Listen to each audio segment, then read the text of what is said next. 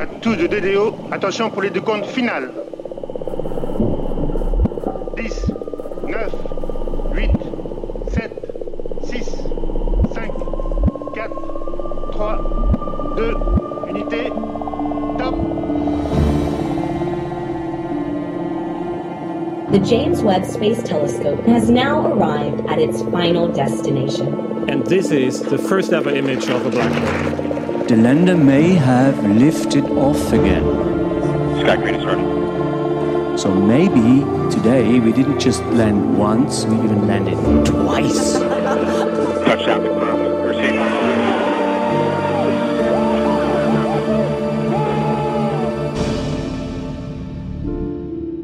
Hallo bei Astrogeo, dem Podcast der Weltraumreporter. Ich bin Karl Urban. Und ich bin Franzi Konitzer. Und wir sind zwei Wissenschaftsjournalisten. Franzi ist Astrophysikerin, die auch gerne einen Dolch aus Meteoriteneisen hätte. So wie der ägyptische Pharao Tutanchamun. Und ich bin Geologe, der Franzi erstmal erklären musste, was wir Geologen eigentlich mit unseren Hämmern machen. Genau, und auch in dieser Folge erzählen wir uns gegenseitig eine Geschichte, die uns entweder die Steine unseres kosmischen Vorgartens eingeflüstert haben oder die wir in den Tiefen und Untiefen des Universums aufgestöbert haben. Und man muss vielleicht auch mal dazu sagen, die wir gegenseitig auch nicht kennen. Also das ist für den jeweils anderen auch immer eine große Überraschung. Und bevor ich Karl heute mit meiner Geschichte hoffentlich überrasche, kommt erstmal eine Art Public Service Announcement von uns beiden. Bling, genau. Ja, wir nehmen die, diese Folgen immer ein bisschen im Vorfeld auf, aber jetzt gerade in einer Zeit, ähm, in der wir schon beide oder wie wir alle sehr viel mit dem Krieg in der Ukraine gedanklich zu tun haben, aber auch in unserer Arbeit natürlich, weil unsere Arbeit als Wissenschaftsjournalisten, als Menschen, die über Wissenschaft berichten, halt auch sehr stark jetzt gerade damit zu tun hat. Und Genau, in der, in der Raumfahrt äh, ändert sich relativ viel zur Zeit. Das Thema beschäftigt uns also, Franzi und mich. Aber wir wollen diesen Podcast hier gerne ohne Schnappatmung machen. Also auch, dass wir jetzt nicht sofort auf total aktuelle Themen aufspringen. Und genau, wir sind ja hier auch nicht live. Wir wollen uns Zeit nehmen und wir wollen vor allen Dingen Geschichten erzählen. Und Geschichten haben es meistens an sich, dass sie so ein bisschen beendet sind schon oder schon ein bisschen Zeit vergangen ist, um da in Ruhe drauf zu schauen und auch zu gucken, wie es, ausgegangen ist. Und deswegen werden wir hier jetzt erstmal diesen Konflikt ignorieren. Und ja, vielleicht ist das auch ein bisschen im Sinne von euch, dass ihr euch zurücklehnen könnt und einfach äh, fernab der Realität da draußen äh, entspannt uns zuhören könnt.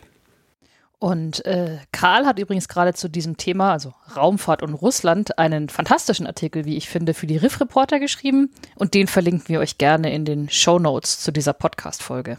Jetzt würde ich sagen, Franzi, springen wir aber erstmal, schauen wir nochmal kurz zurück zu der letzten Folge, die du mir erzählt hast. Da ging es ja, wenn ich mich recht erinnere, um die Entdeckung des allerersten Planeten außerhalb unseres Sonnensystems, ein Planet namens Poltergeist. Und da haben wir ein bisschen Feedback bekommen, ne? Genau, weil der Namensgeber für diesen Planeten hat sich bei uns gemeldet, beziehungsweise bei dir, Karl, oder?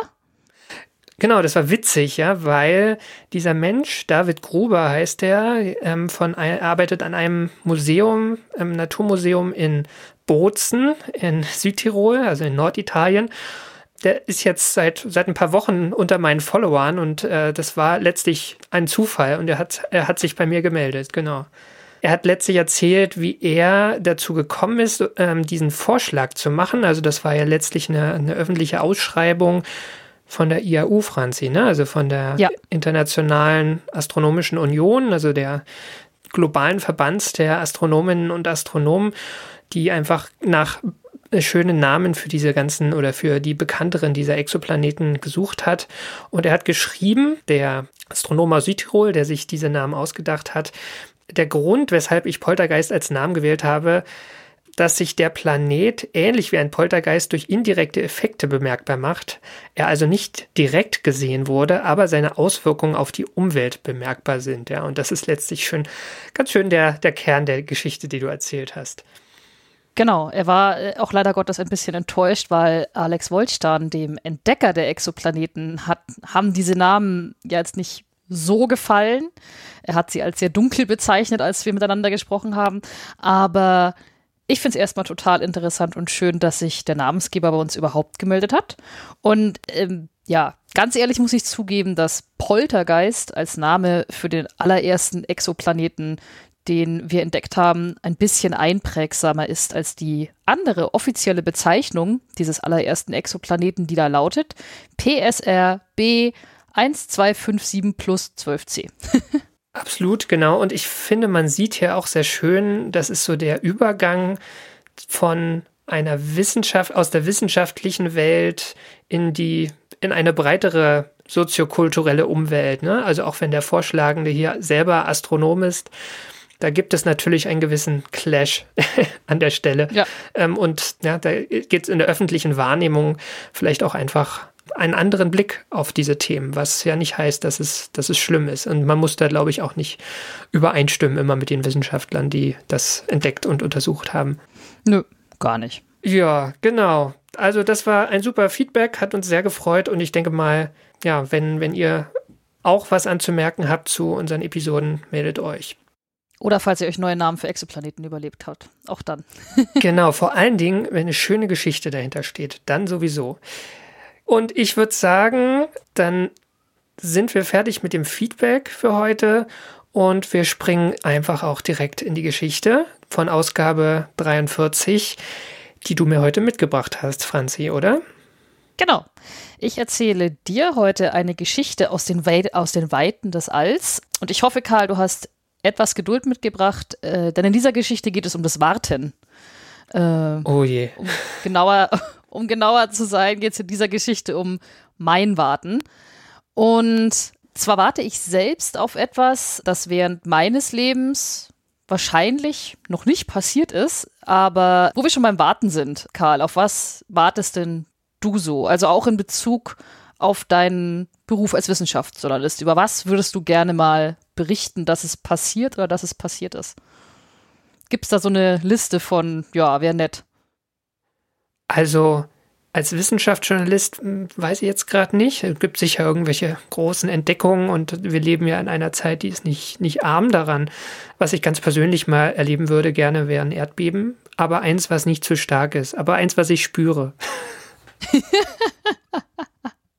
da habe ich dir tatsächlich was voraus. Ich habe mal ein kleines, habe ich erlebt. Da saß ich nachts im Bett und dann hat auf einmal alles gewackelt. Und ich habe am Anfang gar nicht so richtig geglaubt, was da passiert. Und dann war es aber auch schon wieder vorbei.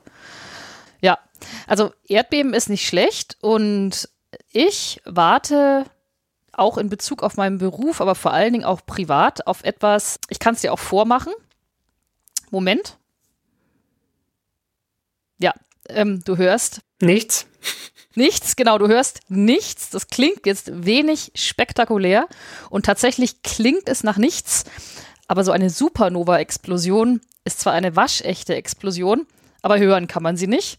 Dafür schaut sie wahrscheinlich hübsch aus, denn genau darauf warte ich auf die nächste galaktische Supernova. So, damit ist es raus. Supernova, den Begriff ja, ich meine, Supernova werden dir wahrscheinlich bekannt sein, Karl. Aber äh, auch ich bezweifle, dass du schon mal eine gesehen hast. Also ich bin mir sicher, dass du noch nie eine gesehen hast, weil wenn du nicht gerade zufällig im Jahr 1987 auf der südlichen Hemisphäre gen Himmel geschaut hast, dann hast du auch einfach noch nicht live in echt eine Supernova mit bloßem Auge gesehen. Also ich muss zugeben, ich bin nicht mehr hundertprozentig sicher, was ich 1987 so alles gesehen habe. Aber soweit meine Eltern mich informiert haben, war ich damals als Dreijähriger nicht auf der Südhalbkugel unterwegs. Ja, also von daher äh, warten wir in dem Sinne beide. Und nur auf der Nordhalbkugel, da war 1987 eh nichts zu sehen. Das letzte Mal, dass man da eine Supernova mit dem bloßen Auge sehen konnte, war im Jahr 1604. Also außer ihr wart Zeitgenossinnen oder Zeitgenossen oder du warst Zeitgenossin oder Zeitgenossen von Johannes Kepler, war seitdem hier in, in unseren Breitengraden in puncto Supernova mit dem bloßen Auge nichts zu holen. Das ist schon interessant. Ich finde, das ist ganz schön selten. Also hätte ich nicht gedacht, dass die so selten sind. Naja, aber jetzt pass auf, das ist nämlich der Knackpunkt, äh, dass es eigentlich überhaupt nicht selten ist und weshalb ich eben äh, warte seit einigen Jahren. Aber bevor ich euch äh, mit dem, oder bevor ich dich mit dem Warten weiter warten lasse, erzähle ich kurz, was eine Supernova eigentlich ist. Die Kurzvariante der Erklärung lautet, eine Supernova ist eine Sternexplosion. Das ist, ja, Supernova-Explosion, Sternexplosion. Weil, man hat es eben gehört, das Ganze im All stattfindet, hört man davon nichts. Aber sehen würde man es, wenn der Stern hochgeht. Ähm, Supernova ist nicht gleich Supernova. Es gibt mehrere verschiedene Arten. Es gibt zum Beispiel die Supernova vom Typ 1a. Und eine Supernova vom Typ 1a gibt es, wenn man ein Doppelsystem hat aus einem weißen Zwerg und einem Begleitstern. Irgendein Begleiter, das ist jetzt erstmal egal. Ein weißer Zwerg ist selbst ein ehemaliger Stern, so wie die Sonne. Die wird ja auch mal ein weißer Zwerg, der eigentlich nicht viel mehr macht, außer Jahr, Milliarden Jahre lang abzukühlen. Also da ist nichts los. Außer wenn der weiße Zwerg in einem Doppelsystem ist, eben mit irgendeinem Begleitstern. Dann kann es sein, dass dieser weiße Zwerg Materie von diesem Begleiter abzieht und diese Materie stürzt auf den weißen Zwerg und das macht auch prinzipiell erstmal nichts. Aber so ein weißer Zwerg ist äh, nur bis zu einem bestimmten Massenlimit stabil, nämlich bis zu 1,44 Sonnenmassen. Das nennt man die Chandrasekhar-Grenze oder Chandrasekhar-Limit. Und wenn der weiße Zwerg dann so viel Materie von seinem Begleiter aufgesaugt hat, dass er diese 1,44 Sonnenmassen überschreitet, explodiert er als Supernova. Bam. Oder eben nicht Bam, sondern hell. Und diese Art der Supernova ist für irdische Astronominnen und Astronomen super praktisch. Ähm, mag man nicht denken, ist aber nicht, ist aber so, dass eine Explosion praktisch ist, weil ähm, man weiß, dass so ein weißer Zwerg immer bei derselben Massengrenze explodiert diese 1,44 Sonnenmassen weiß man, wie hell er ist, wenn er explodiert. Man kennt also die absolute Helligkeit. Und wenn man die absolute Helligkeit kennt und jetzt so eine Supernova-Explosion auf der Erde misst, kann man die Entfernung zu dieser Supernova vom Typ 1a vermessen. Und ja, angesichts der Tatsache, dass Lineale im All nicht existent sind und Entfernungsmessungen allgemein super schwierig, kommen dann diese Supernovae gerade recht. Also abschließend Supernovae vom Typ 1a sehr praktisch für alle möglichen Forscherinnen und Forscher. Und dann gibt es noch eine Art von Supernova, die ist weniger praktisch, weil sie nicht als Entfernungsmesser taugt, aber entspricht eigentlich eher so vielleicht der mh, hm, allgemeinen Vorstellung davon, wenn man von Sternexplosionen spricht. Da explodiert nämlich wirklich ein Stern. Das sind sogenannte Kernkollaps-Supernovae. Da hat man einen sehr massereichen Stern, also massereicher als die Sonne. Mindestens acht Sonnenmassen sollten es schon sein. Und wenn der durch ist mit seiner Kernfusion, also am Ende seiner Entwicklung angelangt ist, dann kollabiert er unter seiner eigenen Schwerkraft und das liegt daran, dass durch die Kernfusion im Inneren ja Energie freigesetzt wurde und der Strahlungsdruck hat der Schwerkraft entgegengewirkt und dadurch war das ganze Drum stabil. Und ist der Strahlungsdruck weg, stürzt alles ins Zentrum. Und fürs Zentrum heißt das, die Protonen und die Elektronen, das Plasma, was da drinnen ist, das wird alles zusammengequetscht und zwar so stark, ähm, dass diese Teilchen gar nicht anders können, als Neutronen zu bilden. Und dann habe ich im Zentrum auf einmal einen Neutronenstern. Das ist schon mal schön aber die äußeren Teile des ehemaligen Sterns stürzen auch ins Zentrum. Und wenn sie dann auf diesen frischen Neutronenstern prallen, dann prallen sie wieder nach außen. Also sie prallen davon ab. Äh, dann geht es quasi Rückweg, den, den, den, Rückweg an, antreten in einer riesigen Schockwelle, in einer Stoßfront. Und das ist dann die eigentliche Supernova-Explosion. Alles fetzt wieder nach außen, das Ding geht hoch und im Zentrum bleibt nur der Neutronenstern zurück. So. Soweit, so gut. Es gibt tatsächlich noch ein paar andere Arten von Supernova-Explosionen und Unterkategorien gibt es auch noch. Aber das ist jetzt alles nicht so wichtig. Mir ist es auch nicht so wichtig. Bei Supernova-Typen diskriminiere ich da nicht. Welche Art von Supernova explodiert in unserer Galaxis, wäre mir egal. Aber was mir eben persönlich seit einigen Jahren am Herzen liegt, ist, dass überhaupt mal eine Supernova in unserer Galaxie explodiert, weil das ist schon eine ganze Weile eben nicht mehr passiert. Das letzte Mal wie gesagt, 1604 von Johannes Kepler unter anderem beobachtet. Du magst einfach gerne ein gutes Feuerwerk haben, ne? Ja, tatsächlich. Ähm, ich fände das, fänd das schön. Ich fände es ich sehr spektakulär. Vielleicht noch eine Frage dazu. Wie, wie sähe das denn aus? Also, wenn wir mal wieder so eine helle hätten wie 1987, wie hell wäre das am Himmel? Also, ähm, das ist, das ist tatsächlich eine gute Frage. Wie sähe das aus? Also, Feuerwerk ist eigentlich nicht ganz richtig. Also, es ist natürlich ein Feuerwerk, aber auf der Erde würde es wahrscheinlich einfach so ausschauen wie ein heller Stern, der neu am Himmel aufgetaucht ist. Also Supernovae wurden auch als Gaststerne bezeichnet oder Supernova ist, ist, ist ja schon der Name Supernova, Nova, neuer Stern, fertig. Aber wenn die Supernova zum Beispiel ein bisschen weiter weg ist und man sich nicht besonders gut am Himmel auskennt, sage ich jetzt mal, dann fällt die einem vielleicht gar nicht auf, weil es ist einfach ein helles Licht am Himmel. Andererseits, wenn die Supernova uns wirklich nahe sein sollte, ähm, dann kann es sein tatsächlich, und das finde ich halt geil, dass sie so hell ist, dass man sie auch am Taghimmel sieht. Also das würde dann schon auffallen.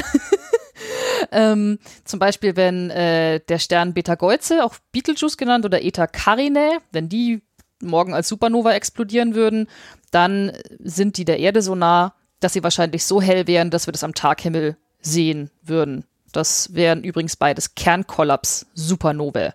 Beta Geuze und Eta Carinae sind alte massereiche Sterne, von denen bekannt ist, dass sie irgendwann mal als Supernova explodieren werden. Nur genau wann, das weiß eben niemand. Aber du hast dich ja eben auch nach der äh, Supernova von 1987 erkundigt. Tatsächlich hat die Supernova von 1987 einen schicken Namen, nicht ganz so kompliziert wie der von Exoplaneten, aber immerhin. Der Name ist SN 1987a. Für Supernova 1987a wäre da noch eine zweite Supernova explodiert, hätte die dann B geheißen, aber das war ja nun nicht. Auch 1987a ist eine Kernkollaps-Supernova. Das ist im Sternbild Schwertfisch, ist die explodiert. Und da war ich, wie gesagt, prinzipiell schon am Leben, habe aber eher noch an meinen Lego Duplo rumgelutscht, als mich für den Himmel zu interessieren. Und außerdem ist das Sternbild Schwertfisch auf der südlichen Hemisphäre. Das hatte ich ja auch schon gesagt. Also ich hätte eh nichts gesehen, weil ich auf der nördlichen Hemisphäre. Und der Knackpunkt, warum sich äh, SN 1987a für mein persönliches Warten sowieso disqualifiziert, ist die Tatsache, dass sie gar nicht in unserer Galaxie explodiert ist, also in der Milchstraße, sondern in der großen Magellanischen Wolke. Das ist eine Satellitengalaxie der Milchstraße die ist rund äh, also 160.000 Lichtjahre von uns entfernt. Und äh, für die Wissenschaft war und ist SN 1987a zwar wahnsinnig wichtig, aber für meinen Herzenswunsch zählt sie nicht so richtig, finde ich. Genau. Aber auch da, SN 1987a konnte man mit dem bloßen Auge sehen, aber die war jetzt nicht am Taghimmel sichtbar. Dafür war sie zu weit weg. Also es war, es sah aus wie ein heller Stern. Es gibt auch astronomische Aufnahmen davon mit äh, etwas kleineren Teleskopen. Da ist halt irgendein so ein Ding, was hell leuchtet. So schaut eine Supernova aus. Ich muss gerade an den an diesen Film denken, Don't Look Up. Ich weiß nicht, ob du den zufällig gesehen hast. Ne? Da, Immer noch nicht, nee. da da geht es ja darum, dass quasi ein ähm, eigentlich ein Komet auf die Erde zufliegt und droht, in sie einzuschlagen und dann die politischen Kämpfe, die darum entbrennen, ob man das jetzt ernst nimmt. Und eine politische Kampagne sagt dann, er schaut doch nicht nach oben. Ich finde, das passt so ein bisschen dazu. Ne? Also meine Erfahrung ist mit mit Leuten, die sich jetzt nicht dezidiert für Astronomie interessieren äh, von denen gucken eigentlich wenige so in den Himmel, dass sie, dass ihnen sowas auffallen würde. Oder wenn, dann würden sie wahrscheinlich sagen, oh, ein UFO. Ja, ich, ich, ich denke auch. Also ich meine, die meisten, also viele Menschen, die, die ich kenne, die sich mit dem Himmel nicht, ja, die damit gar nichts zu tun haben, ähm, die kann man ja auch vollkommen mit der Feststellung, wow, das so, guck mal, da ist Jupiter oder guck mal, da ist Mars. Also, dass man tatsächlich Planeten sieht und auch den Unterschied tatsächlich sieht. Das ist ja jetzt, das ist sogar in so einer hm, lichtverschmutzten Stadt wie München, äh, fällt ein Planet ja eigentlich schon auf. Also mir fällt er auf, aber äh, sehr vielen anderen Menschen anscheinend nicht. Von daher ja, es wäre auch mein Argument. Das spektakulärste wäre eigentlich, wenn so eine Supernova explodiert, dass sie dann so hell ist und so nah ist, dass man sie am Taghimmel sehen könnte. Weil das wäre schon irre. Das würde schon auffallen, glaube ich. Also wenn da auf einmal irgendein heller Punkt mitten am blauen Himmel aufstrahlt. Aber ja, ist wie gesagt schon eine Weile her, dass man sowas gesehen hat am Taghimmel, auch wenn das schon mal passiert ist. Aber überhaupt ist es so, dass es seit es äh, menschliche Aufzeichnungen gibt über diese Phänomene, wurden insgesamt nur fünf historische Supernovae beschrieben. Also fünf. Mhm. Und die letzte davon war eben im Jahr 1604. Das war die Supernova, die Johannes Kepler beschrieben hat. Im Sternbild Schlangenträger war das. Und was Kepler damals natürlich nicht ahnen konnte, das war eine Supernova vom Typ 1a. Also weißer Zwerg zieht Schmonzes von Begleitstern ab und dann gibt es eine thermonukleare Explosion. Und Johannes Kepler hat wahrscheinlich auch keine Ahnung gehabt, warum dieser Punkt plötzlich so hell ist. Nein, nein, er hat, er hat dieses Buch geschrieben, De Stella Nova, etc., äh, etc. So gut Latein kann ich nicht, dass ich mir das gemerkt hatte, aber er hat es ein Jahr lang beobachtet. Weil dieser, dieser Gaststern, dieser neue Stern hat sich natürlich in seiner Helligkeit verändert, weil diese Supernova war erstmal heller als der Mars, dann war sie sogar heller als Jupiter und insgesamt war sie etwa ein Jahr lang sichtbar, bevor, bevor sie dann, also im Laufe des Jahres ist es dann schwächer geworden, schwächer und irgendwann war dieser Gaststern wieder verschwunden. Aber Kepler, also diese Supernova wird auch oft als Keplers Supernova bezeichnet, aber er hat sie übrigens nicht als erstes beobachtet. Das waren wohl einige Beobachter in Italien und auch in äh, China und in Korea wurden über ein Jahr lang Aufzeichnungen zu diesem Gaststern angefertigt, aber Kepler hat was gemacht, was man heutzutage üblicherweise auch macht. Er hat ein Buch darüber geschrieben und deshalb heißt die Supernova heutzutage auch Keplers Supernova. Und dann gibt es als historische Supernova noch eine aus dem Jahr 10.054. Die hat für den schönen Krebsnebel gesorgt, den wir heute kennen. Den, den sieht man ja vor allen Dingen schön auf diesen Aufnahmen vom, vom Hubble-Weltraumteleskop oder aus Aufnahmen mehreren Wellenlängen, dieser spektakulär aussehende Nebel irgendwie mit so Zacken drin oder sowas. Das ist eben auch der Überrest einer Supernova-Explosion. Eine weitere historische Supernova ist aus dem Jahr 1181. Die wurde von chinesischen und japanischen Astronomen beobachtet und die war teilweise wohl so hell wie Saturn. Also das war im heutigen Sternbild Cassiopeia und man hat recht lange aber gebraucht, also es gab diese Aufzeichnungen von dieser Supernova, man hat aber recht lange gebraucht, bis man tatsächlich heutzutage rausgefunden hat, was da jetzt eigentlich wirklich war, was da aufgezeichnet worden ist. Das ist erst kürzlich gelungen, nämlich dass Forscherinnen und Forscher den dazu passenden Supernova-Überrest zu finden, den Nebel PA30. Und daher weiß man das, dass diese Aufzeichnungen waren also richtig, sogar die, sogar die, die, die, die Angabe, wo am Himmel das war, war ungefähr richtig, aber man hat eben recht lange gebraucht, um diesen Nebel rauszufischen. Und das waren also einige dieser historischen Supernovae. Und zu guter Letzt gibt es wohl noch ein paar Supernovae, die Forscherinnen und Forschern einfach durch die Lappen gegangen sind. Zum Beispiel gab es im Jahr 1680 noch eine Supernova im Sternbild Cassiopeia. Da kennt man den Supernova-Überrest, den hat man gefunden und dann konnte man so zurückrechnen, wann das Ding wohl explodiert ist, aber in den historischen Aufzeichnungen findet sich wenig bis gar nichts darüber, obwohl man die Supernova eigentlich hätte sehen sollen. Also vielleicht auch da ein Fall von, vielleicht hat da niemand richtig hingeguckt. Mhm. Und ähm, ja, jetzt kann man sich denken, ja, 10.054, 1181, 1604, da magst du dir denken, oder kann ich jetzt lange warten, bis das nächste, bis die nächste Supernova hochgeht. Aber, und das ist der eigentliche Knackpunkt, was mich persönlich ein bisschen empört und entrüstet, ist, dass man tatsächlich die Häufigkeit mit der Supernova in unserer Galaxie explodieren sollten, ganz gut berechnen kann. Und dann kommt bei dieser Berechnung raus, eigentlich sind wir längst überfällig. Denn statistisch gesehen sollte es in der Milchstraße alle ein bis zweimal pro Jahrhundert eine Supernova-Explosion geben. So. Und dann denke ich mir halt so, ja, aber die letzte war ja offensichtlich irgendwie 1680. Äh, wo, wo, wo bleibt's nun? Das liegt natürlich auch daran, dass eine Statistisch, dass eine Statistik nichts darüber aussagt, wie häufig das nun tatsächlich passiert, sondern nur, wie wahrscheinlich es ist. Aber ja, eigentlich wäre es mal wieder soweit. Das ist wie mit mir und mein, mit den Erdbeben. Ne? Ich bin ja hier auch in, Erd, in einem Erdbebengebiet, aber die Erdbeben folgen leider auch nur einer ähm, statistischen Wahrscheinlichkeit. Und was ist die statistische Wahrscheinlichkeit für dein Gebiet? Echt? Ja, nicht so, nicht so, so niedrig, selbst für ähm, deutlich spürbare. Also es gab in den letzten Jahren vereinzelte Erdbeben, die ich dann einfach nicht mitbekommen habe, wo man mal so einen Knall gehört hat. Aber ja, äh, ich glaube, wir bleiben mal bei den Supernovae. Also ich weiß, ich weiß, was auf jeden Fall weniger, äh, weniger Zerstörung im Zweifelsfall an, anrichtet. Und das wären die Supernovae. Aber äh, was es tatsächlich für Supernovae gibt, was ich denke, was für Erdbeben immer noch sehr schwierig ist, sind Frühwarnsysteme. Es gibt, es gibt Supernova-Warnsysteme. Die sind auch sehr zuverlässig, wenn auch sehr kurzfristig.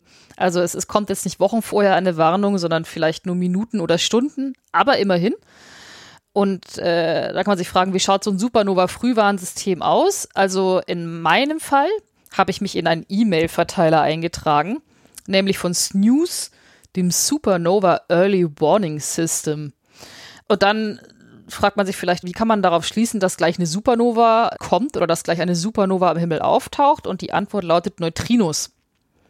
Neutrinos sind Elementarteilchen, die zumindest bei Kernkollaps-Supernovae zuhauf entstehen. Also wenn Beetle oder wenn Betelgeuse, Beta-Geuze jetzt explodieren würde, dann würden wir als erstes ganz viele Neutrinos auf der Erde registrieren.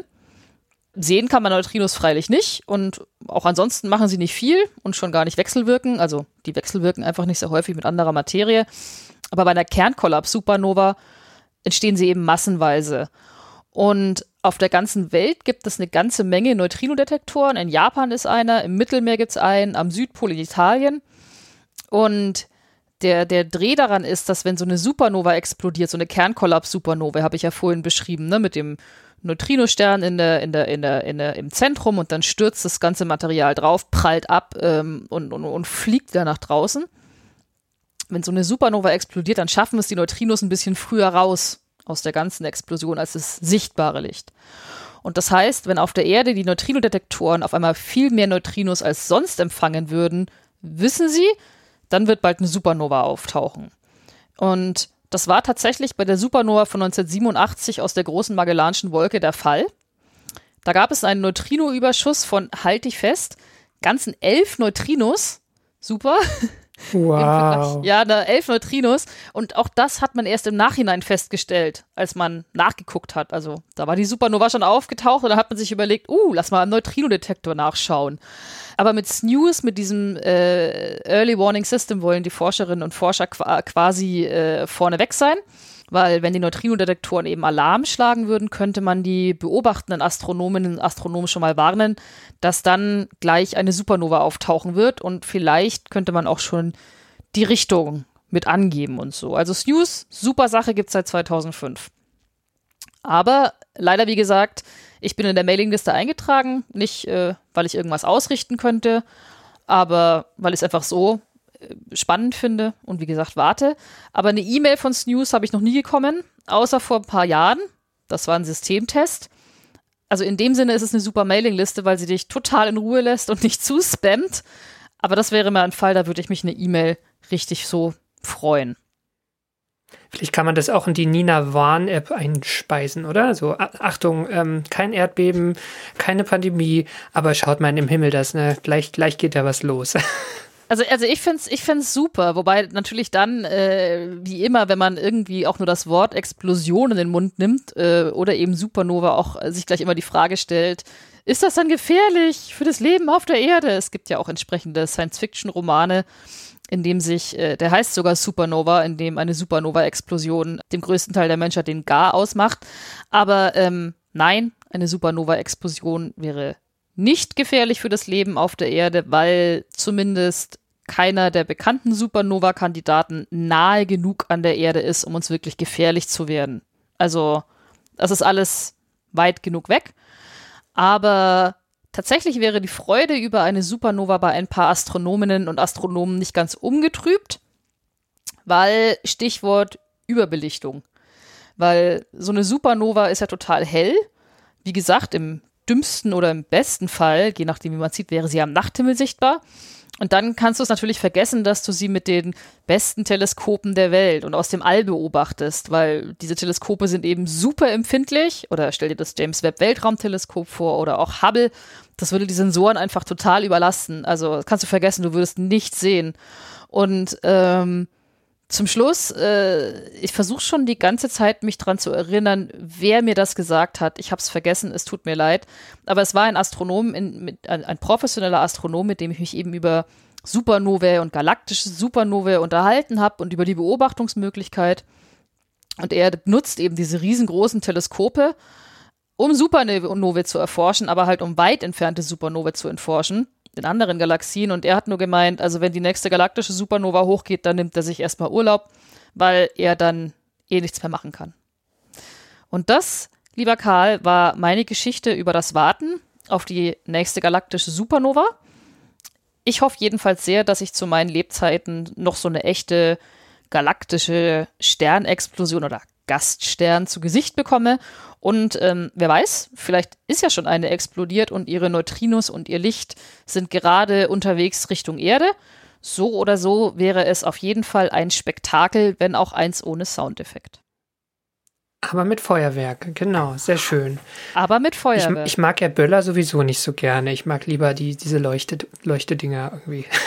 Siehst du, siehst du, da, da wären auch alle, alle Haustiere und, und, und, und so mit sensiblen Ohren. Das wäre auch überhaupt gar kein Problem, so eine Supernova für die. Genau. Okay, Franzi, danke schön. Eine schöne Geschichte. Ähm, ich habe tatsächlich ein paar Fragen, aber ich glaube, wir machen zuerst das Quiz. Eben, erstmal habe ich nämlich für dich Fragen. Genau, ich ziehe mal den Wecker auf. Der kann jetzt mal losticken. Und genau, ich übergebe. Ja, bist du bereit, Karl? Ich bin bereit. So, dann, was ist die Bezeichnung für die Supernova, die 1987 in der großen Magellanischen Wolke explodiert ist? Das war SN 1987a, aber B gab's nicht. Ja, sehr gut. Wobei jetzt, jetzt wo ich gerade nachdenke, vielleicht gab es auch B und die war einfach so unspektakulär und weit weg. Aber ja, Okay. genau, richtig. Frage 2. Wann wurde die letzte Supernova in unserer Galaxie beobachtet und auch so aufgeschrieben, dass es Aufzeichnungen davon gibt? Ähm, ich glaube, das war diese im 12. Jahrhundert, die man in China und Japan beobachtet hat, oder? Äh, nein, das war 1604 und Kepler hat und Kepler hat darüber ein ganzes Buch geschrieben, das ich nicht gelesen habe. Okay, man kann das, man kann das durcheinander bringen. Diese ganzen Supernovae, das. Ja, ja, es wird, es wird, auch, es wird auch, es wird auch nicht besser. Ich triez dich jetzt zu Supernova Grundwissen, auch mit der dritten Frage, denn wann ist die Supernova explodiert, die uns den heutigen Krebsnebel hinterlassen hat? Oh. War das die im 12. Jahrhundert? Nein, Ich habe dir ganz schlecht 10.000. zugehört, alles gut. 10.054 war das. Eine wunderbare Supernova anscheinend, wenn man den Aufzeichnungen glaubt. So.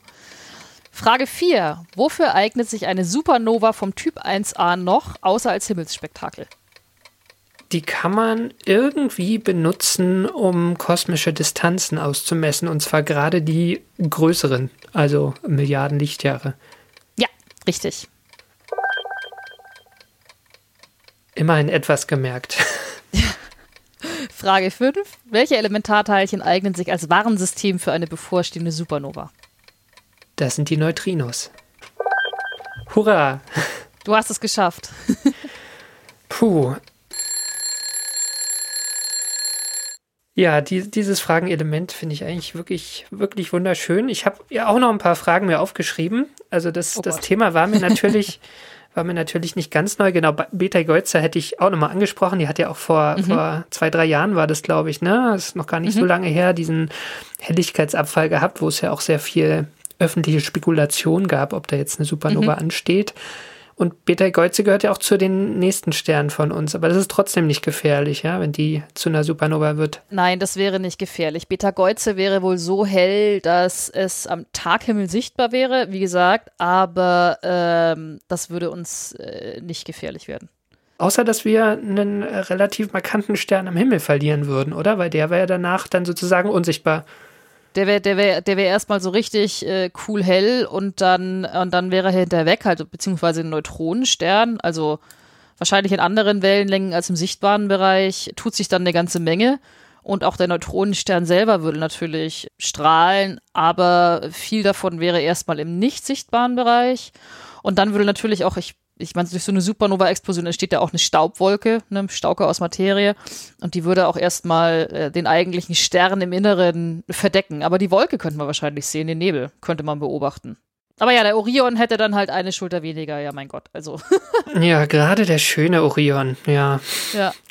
den kann man ja im Winter sehr genießen irgendwie. Das ist so eines der Ja. Sternbilder, das auch ich erkenne als Geologe. Ja, geht mir genauso. Und ähm, es gibt aber hypothetisch die Möglichkeit, dass eine Supernova, die jetzt wirklich bei einem ganz nahen Stern, sowas wie hier so ähm, Proxima Centauri oder so, wenn die stark genug wäre, dann könnte da auch die, wahrscheinlich die Gammastrahlung, die da entsteht, gefährlich werden, weil die dann auch bis zur Oberfläche vordringt, oder?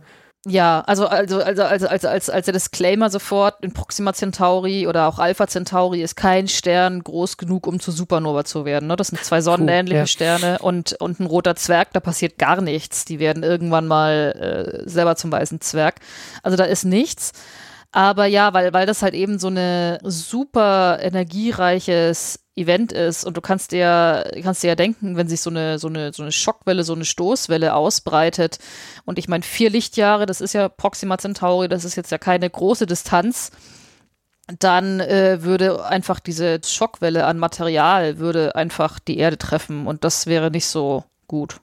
Das wäre dann sehr, eine, eine, sehr viele sehr energiereiche Teilchen, die auf die Atmosphäre der Erde treffen und ja, ist dann jetzt erstmal nicht so geil. Also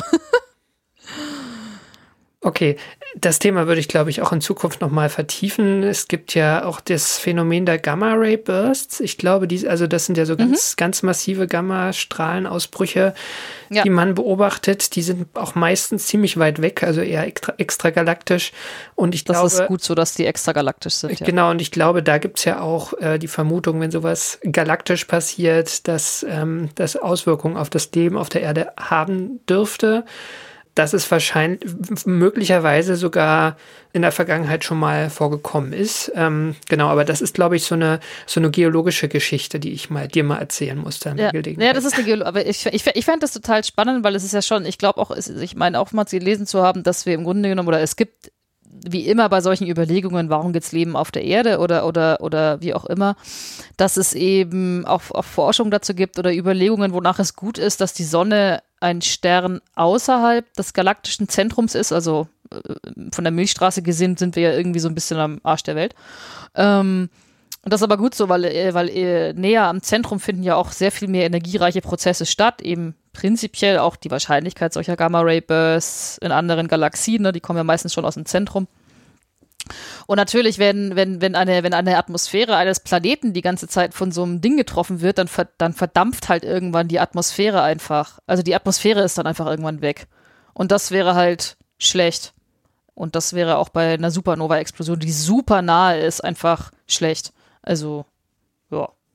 Apokalypsen aus dem All. Also, ich finde auch, auch eines meiner Lieblingsthemen tatsächlich. wir können es ja, wir aber machen in absteigender Wahrscheinlichkeit. Es wird immer abstruser. Ja, und ich meine, das ist ja auch eine Frage der, der Zeiträume. Also wenn, wenn du sagst, du würdest gerne mal sowas sehen, also so eine galaktische Supernova, die jetzt auch uns nicht gefährlich ist, aber zu häufig sollte es definitiv nicht passieren. Ne? Und für das Leben auf der Erde ist es vielleicht auch nicht so schlimm, wenn es alle 200 Millionen Jahre passiert. Ne? Da gibt es halt mal einen Einbruch, aber wenn es ähm, mehrmals pro Jahrhundert passiert oder mehrmals pro Jahrtausend, Ja. das wäre blöder. Also ja. eine, nahe, eine nahe Supernova. Das wäre wirklich, das wäre, das wäre nichts. Mhm. Also, das wäre, das wäre nicht gut. Aber so die galaktischen Supernovae, wie gesagt, Beta Geuze oder Eta Carinae oder äh, weiß der Geier im nächsten Spiralarm, ich habe keine Ahnung, ähm, das wäre alles, das wäre alles jetzt äh, kein Problem. Da, da wäre die Strahlung nicht energie, so energiereich, dass sie tatsächlich der Erdatmosphäre jetzt irgendwie gefährlich wird. Ich habe gerade irgendwie das Gefühl, so der, der Spiralarm, der äußere Spiralarm der Milchstraße, in dem wir uns befinden, das ist eigentlich schon ganz kuschelig hier, ne? Ja, so ein bisschen, so ein bisschen ab vom Schuss ist tatsächlich äh, nicht schlecht. Ja, sehr Unterm schön. Strich, würde ich sagen. Gut, Franzi, haben wir es, oder? Hast du noch irgendwas Wichtiges? Nein, außer, außer, außer, dass ich immer, wenn ich, wenn ich, wenn ich, ich habe natürlich auch schon mal Artikel geschrieben über galaktische Supernovae und auch schon über dieses Early Warning System und hatte da schon immer, das wäre der ultimative Scoop, weißt du, wenn man das schreibt und in dem Moment, bevor man es veröffentlicht hat, dann taucht dann wirklich eine galaktische Supernova auf. Also auch jetzt werde ich zwischen, wo wir hier äh, das zusammen aufnehmen und äh, wo die Folge erscheint, werde ich da sitzen und mir denken, hm, was ist, wenn übermorgen eine Supernova auftaucht? Aber dann wäre es ein freudiges Ereignis. Du solltest diesen Artikel einfach in der Schublade haben. Just in Ja. case. Auf jeden Fall. Okay, dann würde ich sagen, springen wir zum letzten Teil. Mhm. Das war sie, die 43. Ausgabe von AstroGeo. Wir danken allen, die unsere Arbeit unterstützen. Das sind die regelmäßigen AbonnentInnen der Weltraumreporter, dem Online-Magazin. Das Abonnement kostet nur 3,49 Euro im Monat. Genauso danken wir den Flatrate-Abonnentinnen der Riff Reporter. Die Riff Reporter sind eine Genossenschaft von über 100 freien und unabhängigen Journalistinnen und Journalisten, die zu vielen relevanten Themen arbeiten. Alles frei von Werbung und Trackern und recherchiert unter strengen journalistischen Standards. Jedes Abo bei den Riff Reportern hilft uns, aber auch euch, denn ihr erhaltet Zugang zu allen vielfältigen und tiefgründigen Recherchen. Und wir danken allen, die diesen Podcast direkt unterstützen, entweder über Steady oder direkte Überweisungen. Alle Möglichkeiten, uns zu unterstützen, findet ihr auf unserer Webseite astrogeo.de. Und wenn euch die Folge gefallen hat, hinterlasst uns einen freundlichen Kommentar oder eine Bewertung bei iTunes, Spotify, direkt auf unserer Webseite oder wo immer ihr diesen Podcast hört.